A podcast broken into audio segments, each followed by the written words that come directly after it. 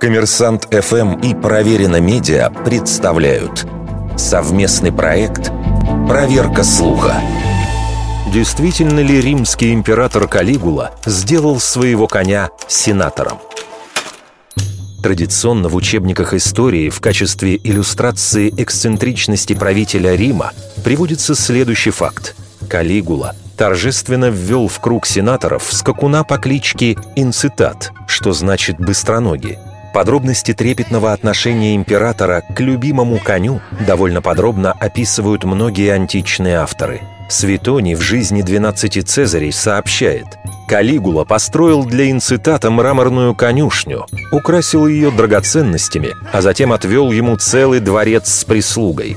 От имени коня император рассылал приглашение на пиршество и, как пишет Светони, даже собирался сделать любимца консулом – то есть речь шла не о месте сенатора, а о должности консула. На тот момент этот титул был совершенно декоративным.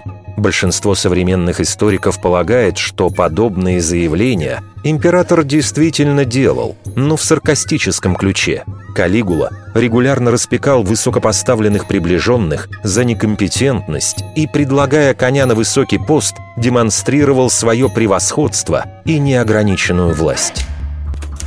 Вердикт. Большей частью неправда.